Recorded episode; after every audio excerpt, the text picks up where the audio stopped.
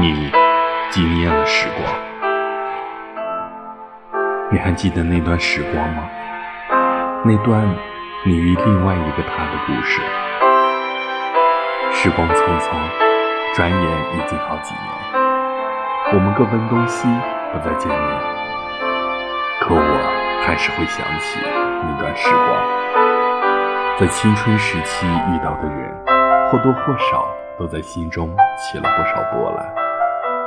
那个你，却是青春的巨浪，突然之间涌来，让我措手不及，也无法摆脱你画的牢。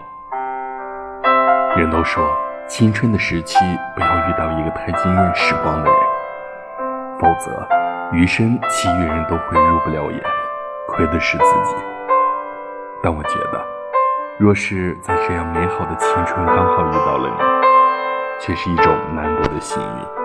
哪怕之后是陌路，哪怕从此不再见，我也是幸运的。